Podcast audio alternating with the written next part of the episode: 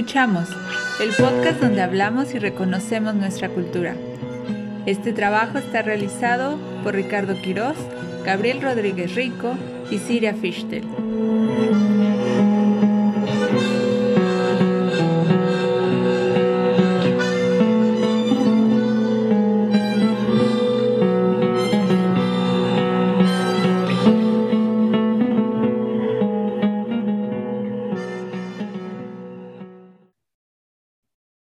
Muy buenos días a todos. Bienvenidos a nuestro podcast de Cultura Escuchamos. Siria, bienvenida, ¿cómo estás? Qué alegría.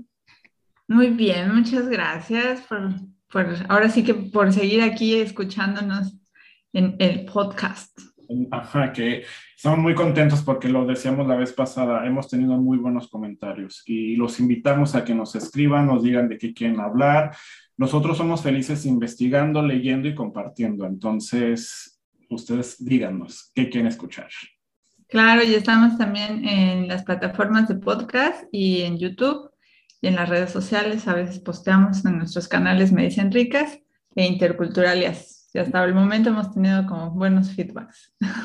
Vamos a tener más, porque este, ahorita ya que estamos trabajando en la segunda temporada, hoy justo tenemos un tema muy interesante que seguramente si ha sido al Museo de Antropología, o bueno, si has pasado por reforma y has visto el monolito que está fuera del museo, la gente pues lo ubica. Vamos a hablar de Tlaloc. A ver, cuéntame un poco, Siri, porque fue tu entrevistado. Sí, em, Daniel Díaz, que de hecho es un experto de, de la UNAM en Tlaloc, eh, que le ha dedicado muchos años a, estudiar a esta deidad mesoamericana, nos estuvo hablando en una entrevista justamente de quién es Tlaloc, qué significa como deidad y lo más interesante es como su, iconografía, ¿no? Eh, cómo se identifica con este, las orejeras o, estos círculos alrededor de los ojos y cómo lo vemos en diferentes culturas en Mesoamérica, desde los mayas, desde Yucatán hasta el centro de México. Entonces, es, muy interesante cómo tienen esas características peculiares, ¿no? Las, las, deidades y cómo hay rituales alrededor de ellos.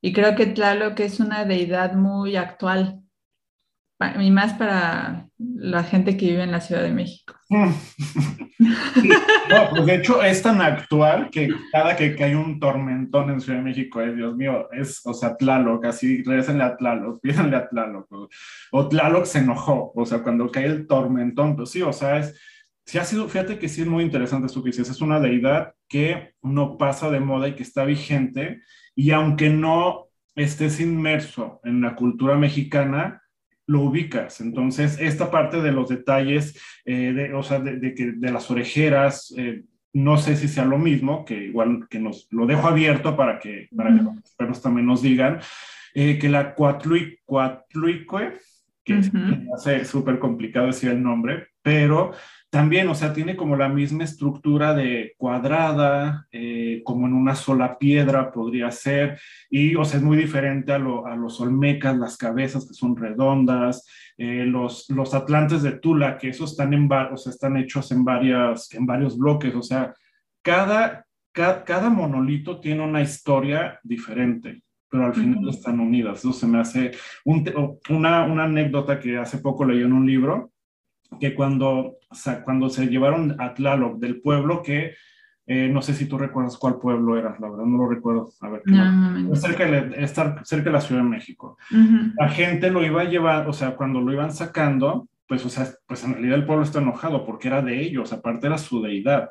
Le aventaban este, nopales y comida, pero era como decir, te despedimos, o sea, como te honramos, o sea, y era con comida, qué chistoso. Una especie de, tributo para el nuevo lugar. Pero nopales, eso se me hizo muy chistoso, o sea, como en específico, o sea, no era como algo, o sea, era como, ajá, o sea, nopales que dices, bueno, también va muy metido con nuestra cultura prehispánica.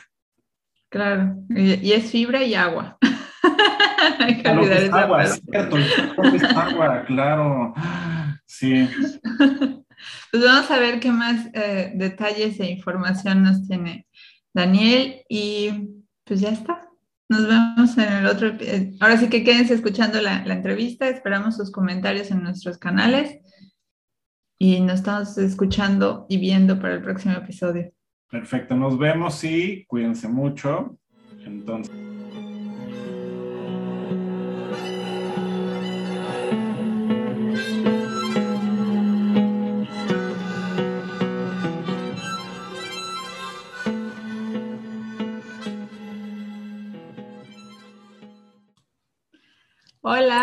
Pues en esta ocasión estamos aquí con Bruno Daniel Díaz Pérez.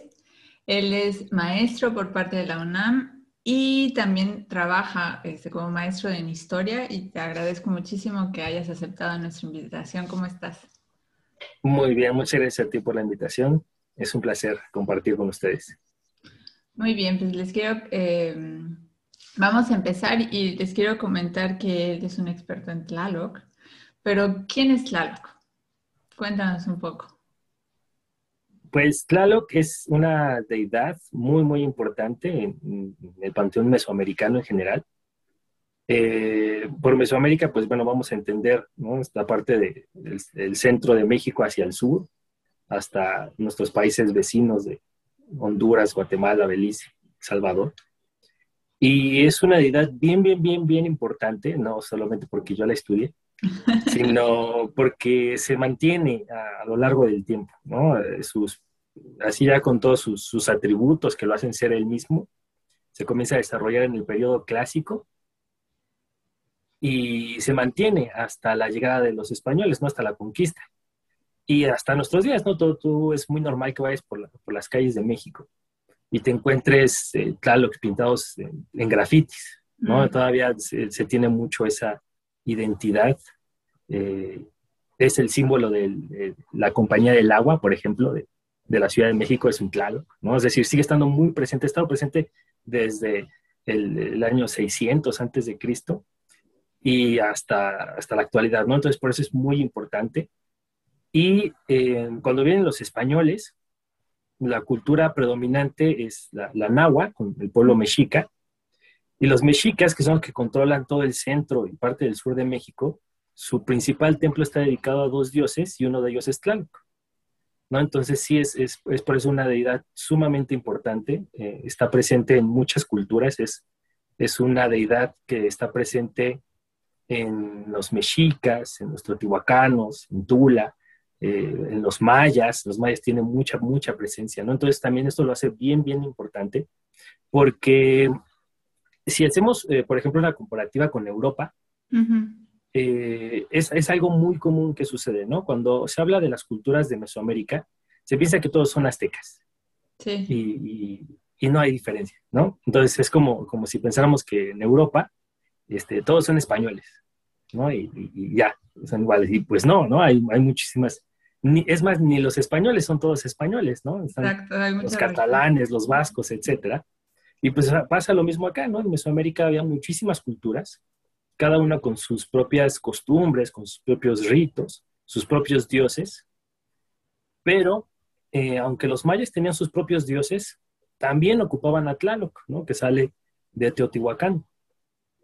Los mexicas que vienen de tierras, este, algunos piensan que es tierras del norte, traen sus propios dioses como Huitzilopochtli, y toman a Tlaloc, ¿no? Es decir, Tlaloc es como un dios que comparten muchas eh, culturas distintas, ¿no? Es como, eh, es como en la actualidad, ¿no? Muchas personas se identifican con, con Jesús, con Jesucristo, y pueden ser eh, alemanes, pueden ser rusos, pueden ser estadounidenses, ¿no? Y, pero comparten esta deidad. Entonces, por eso es muy, muy, muy importante Tlaloc para los pueblos mesoamericanos en general.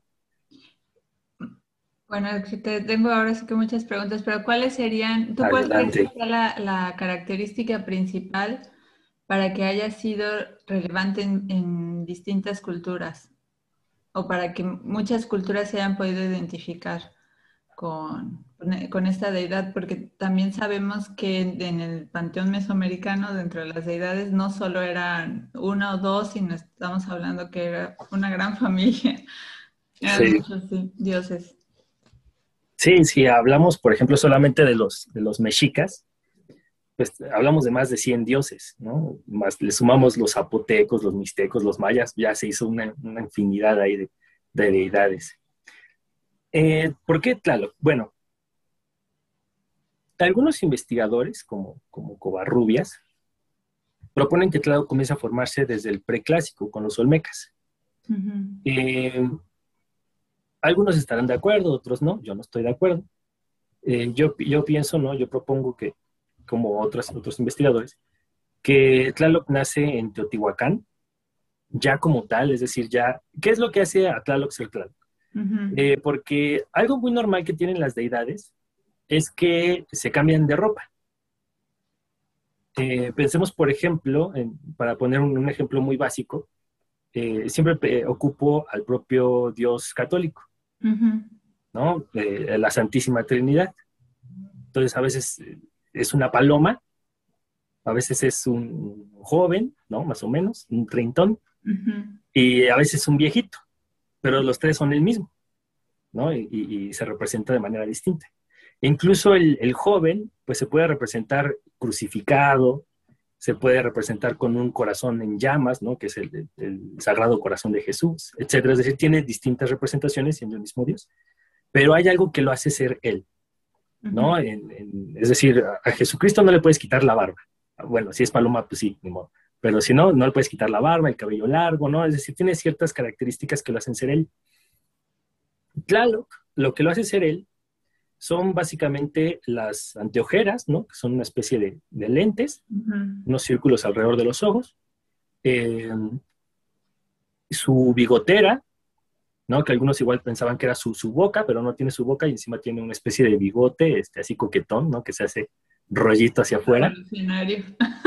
y ándale, Y sus colmillos, colmillos que salen, este, pueden salir hacia, hacia afuera, hacia abajo, no importa, pero tiene colmillos.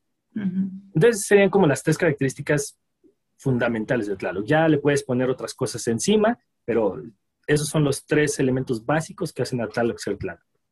Bueno, entonces ya con esos tres elementos básicos se crea en Teotihuacán. En Teotihuacán tenemos una infinidad de Tlalocs.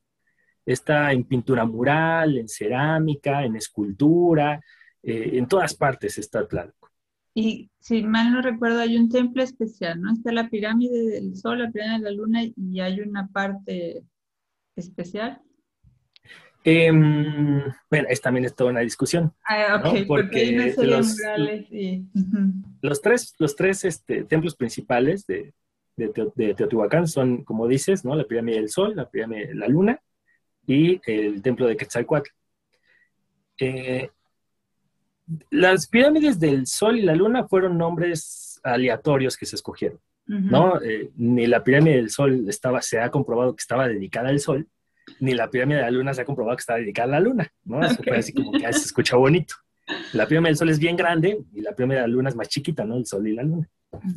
Pero si nos vamos arqueológicamente, en, la pirámide del sol, por ejemplo, se han eh, encontrado esculturas muy grandes y muy bonitas de Huehueteotl, el dios viejo, el dios del tiempo, el dios del fuego.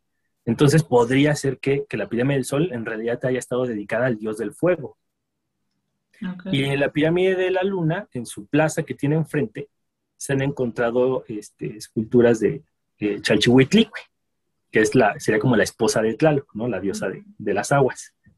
Entonces puede ser que en vez de, estar dedicada a la luna, haya estado dedicada a Chalchihuitlicue. Y el templo de Quetzalcoatl, pues como su nombre lo dice, este sí, tiene cabezas de Quetzalcoatl y tiene otra cabeza que algunos, como, como dices, este, identifican con Tlaloc, porque tiene estos anillos en torno a los ojos, pero no tiene bigotera, eh, tiene este, la piel como, como, eh, como escamada y tiene una protuberancia como una especie de hocico. Entonces, algunos dicen que es Tlaloc, otros dicen que es el, dios lagarto de, este, de la creación del mundo, ¿no? de la leyenda de la creación del mundo. Entonces, ahí ¿no? está ese, entre que sí es Tlaloc y no es Tlaloc. Pero a pesar de que no tiene un, un, templo así de los, de los chonchos, Está en, a lo largo de toda la ciudad. Toda, toda, toda la ciudad. A donde vayas te encuentras Starbucks. Y bueno, pues Teotihuacán fue la ciudad más importante del centro de México durante el periodo clásico. Fue tan importante que tuvo comercio y se habla de que eh, en Teotihuacán algunos gobernantes mayas, como por ejemplo en, Copán, que está en Honduras, viajan a Teotihuacán para que en Teotihuacán les den como la bendición al gobernante para que pueda ser gobernante de, Copán. ¿no? Es decir, Teotihuacán es una, es una ciudad poderosísima, entrona reyes mayas, ¿no? A, cientos de kilómetros. Entonces es bien, bien, bien, bien poderosa. Cuando Teotihuacán cae eh, y comienzan a, a venir los pueblos nahuas, los mexicas pasan por Teotihuacán, ya Teotihuacán ya está abandonada, ya pasó su, periodo de, esplendor, pero pues es, eh, impresionante Teotihuacán, ¿no? Si, si, ahorita es impresionante, si le quitamos todas las casas, todos los árboles y, todavía le ponemos más, ¿no? Eh, le quitamos, ahora sí que le quitamos mil años de encima, pues se vería muchísimo más impresionante los, mexicas quedan fascinados y son ellos los que le ponen el nombre, ¿no? Son ellos los que comienzan a llamar a este lugar Teotihuacán. Porque los propios, los propios teotihuacanos no, no, no tienen escritura, o al menos no que se haya descubierto o que se haya descifrado. Entonces no, no sabemos cómo se llama en realidad. Son los mexicas los que comienzan a llamarle Teotihuacán, el lugar donde te conviertes en Dios o el lugar donde se hacen los dioses. Y ellos dicen, pues si son geniales, pues vamos a decir que, somos sus herederos, ¿no? Algo pues muy parecido a lo que hacen los, romanos con los griegos, ¿no? Los, romanos también este, pues tienen esta verdadera historia bastante, eh, eh, pues no muy bonita, ¿no? el robo de las Sabinas y, demás, eh, pero dicen, venimos, descendemos de, de, los griegos y particularmente de los troyanos, ¿no? Que son los fuertes. Son, unos buenazos. Entonces lo mismo van a hacer, lo mismo que hicieron los, romanos, lo mismo van a hacer los mexicas. Los mexicas dicen, nosotros venimos de Teotihuacán. Y entonces, pues eso te da renombre, ¿no? Dicen, ah, eres descendiente de Teotihuacán, güey. Y entonces, pues como tenemos Tlaloc por todas partes, en esta ciudad que es la más importante, pues vamos a llevarnos. Okay. Y entonces los mexicas adoptan a esta deidad como Tlaloc. Y en el área maya, como ya dijimos que en Teotihuacán incluso se entroniza a gobernantes mayas, los mayas también tienen esta representación de Tlaloc, distinta con sus variantes, ¿no? tiene muchas variantes el Tlaloc maya, pero si tú ves la, iconografía eh, maya, siempre aparece Tlaloc representado, asociado a gobernantes o a dignatarios extranjeros que serían teotihuacanos. Entonces es como una cuestión de prestigio. ¿No? Decir, tener, tener al, dios de Teotihuacán es, eh, te da prestigio. Y también, eh, claro que es el dios del agua, de la lluvia y, este dios prestigioso de, la ciudad. Sí, es, eh, en realidad, claro que es un dios eh, multifacético. algunos investigadores, por ejemplo, este Carl Taube, lo llama incluso Godstorm, ¿no? El, dios de las tormentas. Pero eso lo, lo, encasilla, ¿no? En un dios de la lluvia. Em, a través de las investigaciones que, he realizado a través de, los años, em, de hecho es, mi tesis de maestría, ¿no? Eh, justamente demostrar que Tlaloc es más allá de, una deidad eh, acuática, ¿no? no solamente ya de la lluvia, sino en general del agua, ya había eh, otros trabajos previos de los 70 de Esther Pastori o Hasso Bombini, eh, Bombini, disculpa, eh, que hablaban de dos tipos de Tlaloc, un Tlaloc principalmente acuático, que ellos llamaban Tlaloc A, y un Tlaloc bélico, o, eh, dedicado a la guerra, que ellos llamaban Tlaloc B. Pero sigues estudiando, sigues viendo sus contextos, sigues viendo su iconografía, y es, es, no es tan, tan cuadrado, ¿no? Por ejemplo, lo que ellos llaman como Taloc A, lo puedes encontrar asociado a, a cuestiones ligadas a la guerra. Y lo que ellos llaman Tlaloc B lo puedes encontrar a, cuestiones ligadas a lo acuático, ¿no? Es decir, tampoco es como, como que separado. Eh, se puede mezclar y hay una infinidad de, de atributos distintos, ¿no? Ellos hacen un cuadro donde eh, cada quien hace su propio cuadro en su, en su tiempo donde le ponen más o menos unos 10 atributos a cada uno. Eh, yo en, mi trabajo eh, acabo encontrando 23. ¿no? 23 eh, atributos distintos Ok. en Tlaloc. Entonces, por ejemplo, en, en una cuestión que tienen muy, muy, muy importante los mayas, también tengo un, un trabajo al respecto, es que lo asocian a los gobernantes, ¿no? Es decir, no lo, no lo toman como un dios de la lluvia o como un dios eh, eh, lacustre, Ujú. se lo toman como un símbolo de, de gobierno. Entonces, los. eh, o también lo toman como un símbolo de antepasados, es decir, de, de los gobernantes muertos. Los mayas tienen alguna representación que se llama, o que han llamado, la serpiente de visión, que es cuando ellos, ellos hacen un ritual, invocan ¿no? a los antepasados, y sale una serpiente, la serpiente abre la- las fauces, y de las fauces sale la cara del gobernante. ¿no? Es decir, están trayendo a ese gobernante que ya murió, lo estamos trayendo de regreso para preguntarle alguna cuestión. Y estos gobernantes que vienen de más allá tienen la máscara de Tlaloc puesta en, en frente. ¿no? Entonces ahí estaría más ligado al inframundo y, y a los gobernantes eh, eh, de dinastía, ¿no? a los gobernantes antiguos. E incluso se le representa a veces como, como descarnado, ¿no? como, como un Tlaloc calavera, Ujú. así se le representa en el, en el mundo maya. Entonces ahí estaría ligado a la muerte y a otras cosas muy alejadas, ¿no? De, bueno, no tan alejadas, porque finalmente eh, se piensa que el mundo acuático es el mundo eh, de los muertos, ¿no? Es, es acuoso. Eh, pero también hay representaciones ígneas, ¿no? Se, le, se le representa también ligado al fuego en el, en el propio Teotihuacán. Hay representaciones del Tlaloc ligado al fuego. Entonces es, es muy complejo, es muy, muy complejo. No se puede decir simplemente que es Dios de la lluvia, aunque es lo más común, es lo, lo que más se conoce de él, pero tiene muchas otras eh, atribuciones. Sí, claro, y para hacer em, sociedades eh, basadas en la agricultura, entonces el agua juega un papel eh, importante y, por- y de temporada, ¿no? También este, de- hay que saber qué sembrar y cuándo, cuándo sembrar para estar como todos en, en armonía. Pero Sí, justo eh, eh, tocaste... Ujú.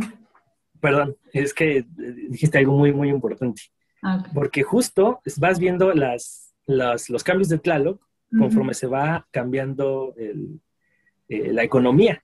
Ujú. Ok, ujú. Eh, en el, periodo clásico, que sí, finalmente es eh, ag- agrícola y comercial, tenemos este Tlaloc que, que representan algunos dignatarios en la zona maya, ¿no? Lo, lo traen como, eh, lo traen en estandartes, lo traen en su ropa, es decir, es más como un emblema. Pero cuando ya pasamos al posclásico, que ya es mucho más bélico, que ya más que comerciales de, de tributo, ¿no? Ya no es de te lo cambio, sino dámelo o te, lo quito. ¿no? Que ya se vuelve la, con la cosa más tensa. Entonces ahí está ya más asociada a la guerra. Ahí ya vemos una variante de Tlaloc que traen los, soldados, ¿no? Hay muchos soldados que traen, eh, que portan a Tlaloc. Entonces se vuelve de un emblema de dignatario o de diplomático a un emblema de conquista, de sometimiento, ¿no? Entonces cambia justamente eh, cómo se adaptan, ¿no? Todos los dioses finalmente se, adaptan eh, de, cualquier religión. Dicen en, en varias, este, este es un pensamiento que me gusta mucho, ¿no? Que es un, pensamiento que, que comparten varios filósofos y teólogos, que para que un Dios muera, la gente tiene que dejar de, de creer en él. ¿no? Es decir, no se le puede matar. eh, porque si tú ves cualquier epopeya, cualquier mito, griego, romano, japonés, los dioses todo el tiempo mueren y todo el tiempo reviven, ¿no? Se les corta la cabeza y luego aparece en otro mito y tú dices, oye, ¿por qué no estaba muerto? Porque los dioses finalmente mueren tantas veces como no pueden morir. Ujú. Entonces la única forma que tienen de morir es que la gente los olvide, que la gente no, no les rece, ¿no? que la gente no crea en ellos. Entonces, ¿qué, qué tienes que hacer como, como religión para que la gente, a pesar de que cambia la tecnología, cambia el idioma, cambia todo, no abandone al Dios? Hay que modernizarlo.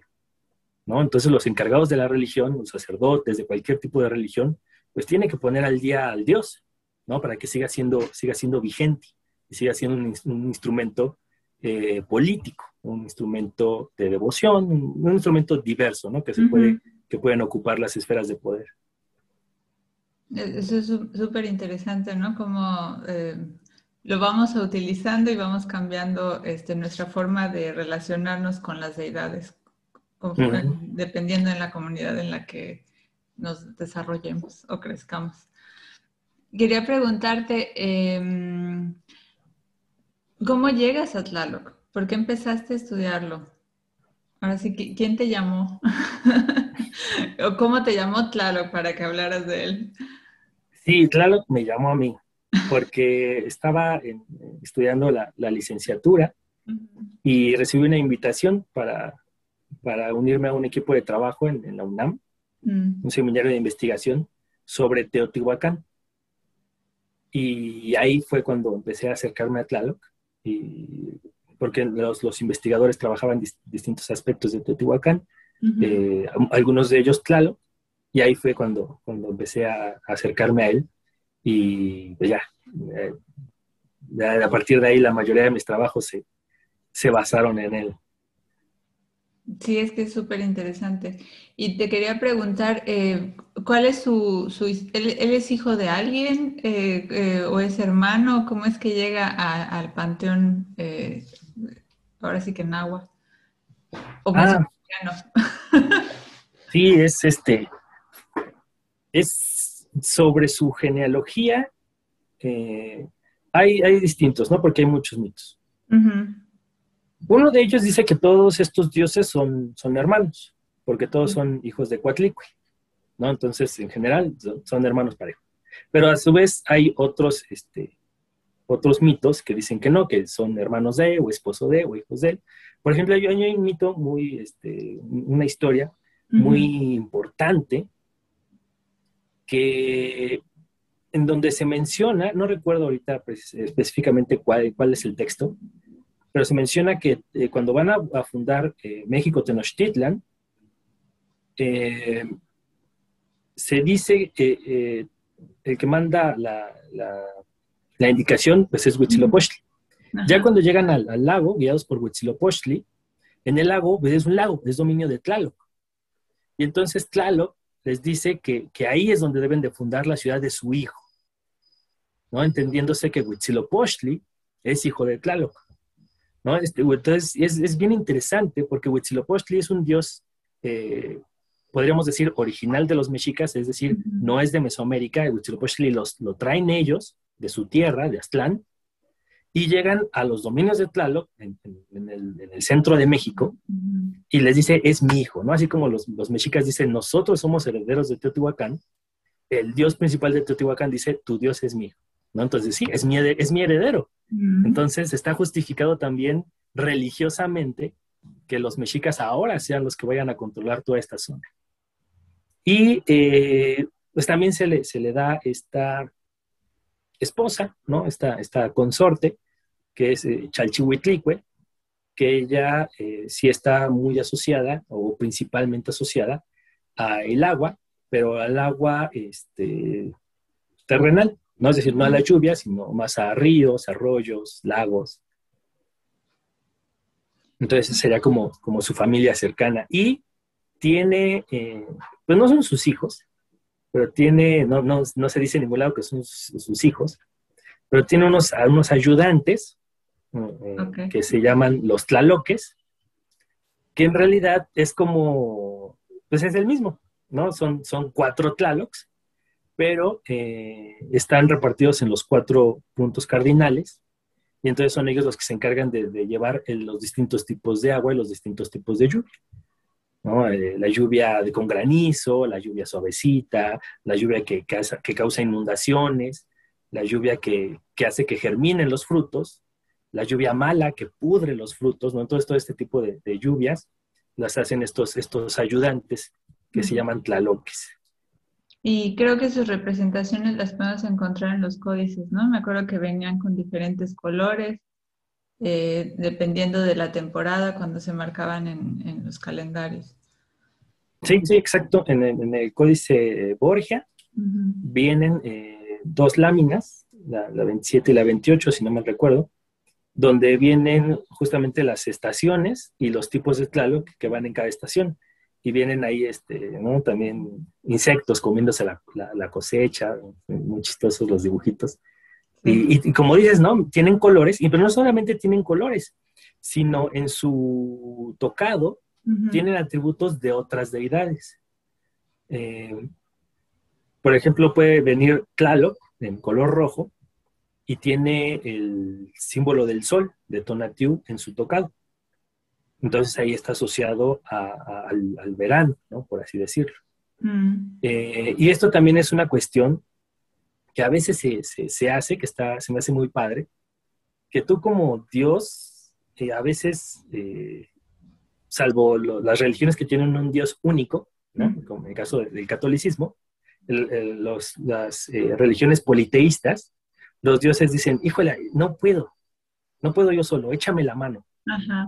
Y entonces se juntan, ¿no? Se fusionan, literal, se fusionan con otros dioses para crear una especie de, Dios 2.0 que él sí, él sí ya puede hacerse cargo. Y entonces es muy común ver eh, dioses con ropa o con atributos de otros dioses, ¿no? Porque se, justamente se juntan para hacer algo en particular. No, y también lo que comentabas que eh, hay atributos ¿no? relacionados de, otros dioses, como la boca de, lagarto y tal vez las, plumas, eh, o, lo que nos decías, ¿no? Solo tiene las orejeras, pero no tiene el, bigote, y de todos modos podemos pensar que, es él.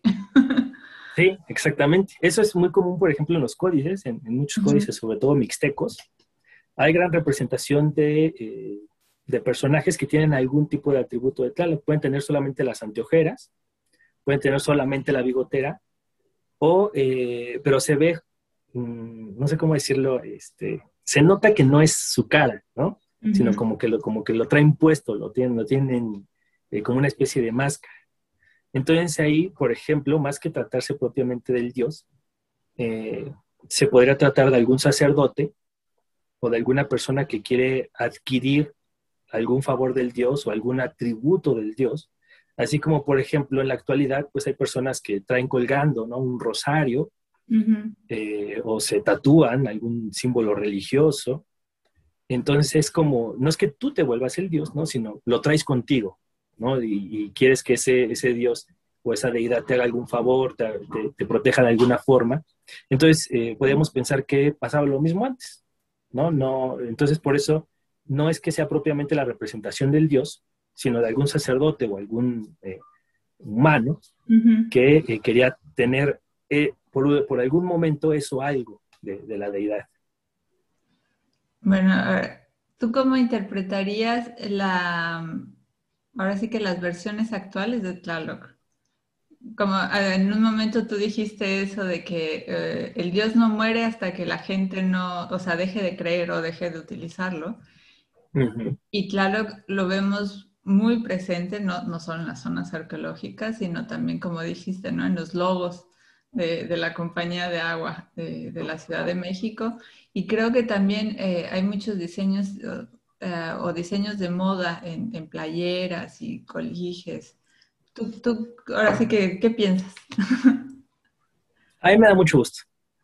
Eh, me da mucho gusto, sobre todo porque sigue, eso, eso hace que Tlaloc siga estando vigente.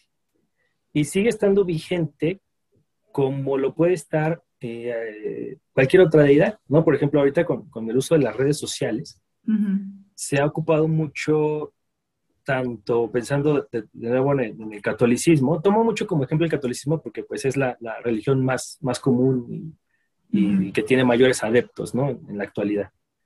Eh, entonces, lo mismo puedes encontrar grupos de oración en, Facebook que memes, ¿no? Que, haciendo algo gracioso de, Jesús.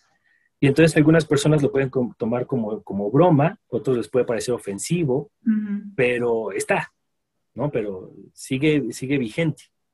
Y lo mismo claro, ¿no? Cada vez que, que, llueve y se inunda tremendo, es imposible no meterte a Facebook y no ver un meme de Tlaloc diciendo que, nos la, vamos a pagar, ¿no? Ahí echando agua para que se nos quite. Entonces, sigue estando muy vigente ahí y sigue también teniendo esta parte de, respeto. Eh, me gusta mucho caminar por la calle y, encontrarme grafitis de Tlaloc y siempre les tomo fotos, ¿no? Estoy haciendo mi, catálogo de, de, grafitis de Tlaloc. Y entonces eh, ves cuestiones muy artísticas, ves cuestiones que, que se nota que el, que el artista eh, lo toma como un ejemplo de, de, lo, de, lo, mexicano, ¿no? Como un ejemplo de identidad. Que a veces lo, lo toman como algo ligado sí a lo, a lo, acuático, es decir, por ahí hay un, río, un canal o algo relacionado al agua y pues pintan un clalo, porque como que va, ¿no? Pero eh, también hay, hay, muchas otras imágenes que sí tienen un, cierto grado de, de, sacralidad, por así decirlo. ¿no? Entonces, eh, hay muchas personas, incluso eh, hay muchas personas que son danzantes, ¿no? cualquier turista que vaya a alguna zona arqueológica, a algún lugar este, turístico de México, se va a encontrar danzantes de algún tipo. Y estas personas que se dedican a danzar siguen tomando muy en cuenta a las deidades prehispánicas, ¿no? Siguen eh, haciéndoles rituales, siguen quemándoles copán, siguen haciendo distintos tipos de ritos para estas deidades. Entonces, eh, eso me da bastante, bastante gusto, ¿no? Porque entonces significa que todavía tenemos Tlaloc para rato en el punto de vista artístico, en el punto de vista religioso, en el punto de vista de, muchos, pero ahí está. Y pues me sigue dando el tema de, de trabajo. Sí, y de hecho tengo que, comentar que yo de, niña, adolescente, eh, cuando hacía falta la lluvia, que hacía mucho calor, yo decía, hay que bailar la No me preguntes, mi mamá me dijo seguramente, lo escuché por ahí, pero es como de esas frases que, que las traes y entonces eh, era común decir así, necesitamos bailar la Tlaloc para sentir el fresquito del agua. Sí. Y es, este, cuando te vuelves eh, investigador al respecto, eh, luego lo tomas como, como un poco chistoso, ¿no? Porque si dices, Ay, hay, que, hay que pedirle a Tlaloc que llueva, pero cuando te enteras de, cómo, se, cómo eran las, las, peticiones de lluvia o qué, cuáles eran los, los sacrificios que se le hacían a Tlaloc, dije, dices, híjole, como que mejor nos aguantamos el calor otro ratito, ¿no? ¿Cuántos guerreros jóvenes o vírgenes? De hecho, eh, para Tlaloc, niños, ¿no? Para Tlaloc ah. se, sacrificaban niños menores de 12 años, podían ser desde recién, desde recién nacidos hasta, hasta de 12 años. Y esos eran, ¿no? Los, los que se sacrificaban a Tlaloc. No cualquier niño, había que tener unas eh, características especiales. ¿De pueblos eh, vecinos, del pueblo enemigo o de, nosotros? No, por ejemplo, una, una, que lo hacía difícil es que este, aquí en, la nuca, ves que es muy común que se haga lo que en México se le conoce como remolino, ¿no? que es que la salida de cabello tiene como una forma de espiral. Eh, los niños deberían de tener dos. en vez de un espiral, tenían que tener dos. Entonces eso los convertía en, candidatos para ser sacrificados al Tlaloc. no que yo sepa. y si sí, te rapas, ¿no? Para que no te vean. no, pero eso, los remolinos se nota. No hay forma. Entonces sí, es mejor no. Para los estándares actuales está complicado. Sí, ya eso ya no se permite. Sí, y cuéntanos ahora sí, eh, ¿cuáles son las investigaciones para el futuro? ¿En qué estás Para el futuro. Pues em, quiero darle continuidad a, un, proyecto que ya tengo y quiero hacer uno nuevo. Eh, hay una, investigación que ya, ya he, presentado, incluso en, congresos, que es eh, la, presencia de Tlaloc en el área maya. Quiero seguir eh, trabajando más por ahí. Eh, más, porque en, Teotihuacán, bueno, México es grandísimo, ¿no? hablando de, territorio, hablando de kilómetros. Y entonces, como habitante del centro de México, pues es más fácil moverme en el centro de México, ¿no? En el área maya sí, son bastantes horas y son bastantes sitios que visitar, entonces es un trabajo que, me ha llevado bastante tiempo y que sé que me va a llevar todavía más tiempo. Pero es algo que quiero seguir haciendo, investigando sobre, sobre Tlaloc en el área maya, su presencia. Y eh, esto que te comentaba, del Tlaloc actual, eh, ya estoy haciendo mi catálogo de, de murales, de grafitis modernos de, de Tlaloc, y me gustaría eh, conversar con los artistas, ¿no? Justamente decirles, oye, ¿por qué estás retomando a esta deidad? ¿Qué significa para ti? Etcétera. Es decir, por ahí también este, me gustaría trabajar el aspecto moderno de la, de, la identidad de Tlaloc. Entre otras cosas, ¿no? Pero esos ligados a Tlaloc, esos son, esos son los, dos proyectos que tengo en puerta. Pues buenísimo. Así que te deseamos toda la suerte. ¿Tienes algunas últimas palabras, ideas que quieras compartir con nosotros?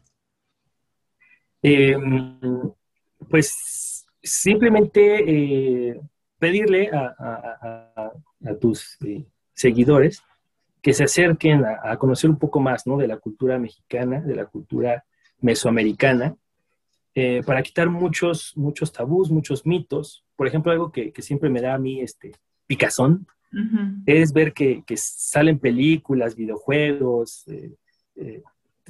caricaturas, etcétera, y mezclan, ¿no? Todas las culturas, a veces incluso americanas, ¿no? Por ejemplo, en la, en la película de, eh, no sé si pueda decir el nombre, pero en cierta película de, la película del Camino hacia el Dorado, ah, ok, ajá, que toman a, los mayas, los mexicas y los incas y, ¿no?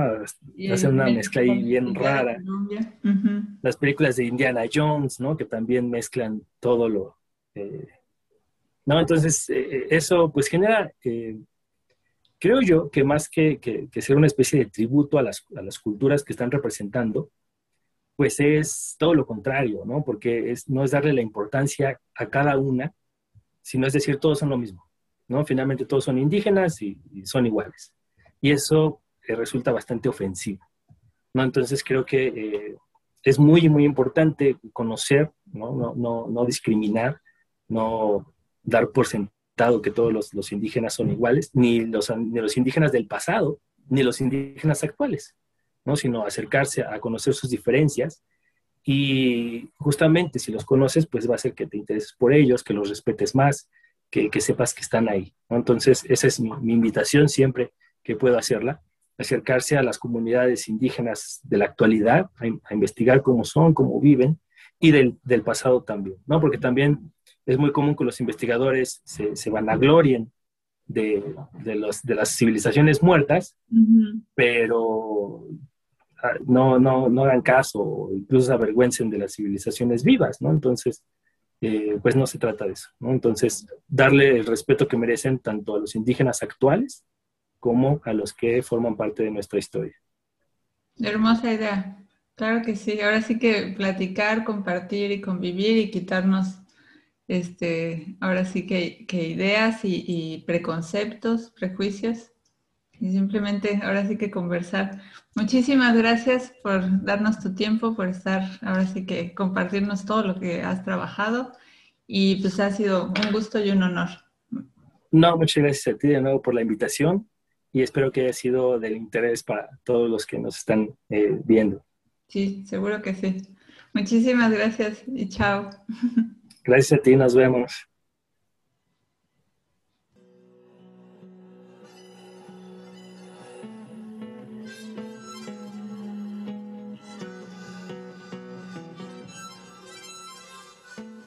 Fue un placer que nos hayan acompañado y nos vemos para la siguiente emisión. No se olviden de mandarnos sus comentarios, preguntas o sugerencias para los siguientes temas a nuestro correo escuchamos el podcast gmail.com.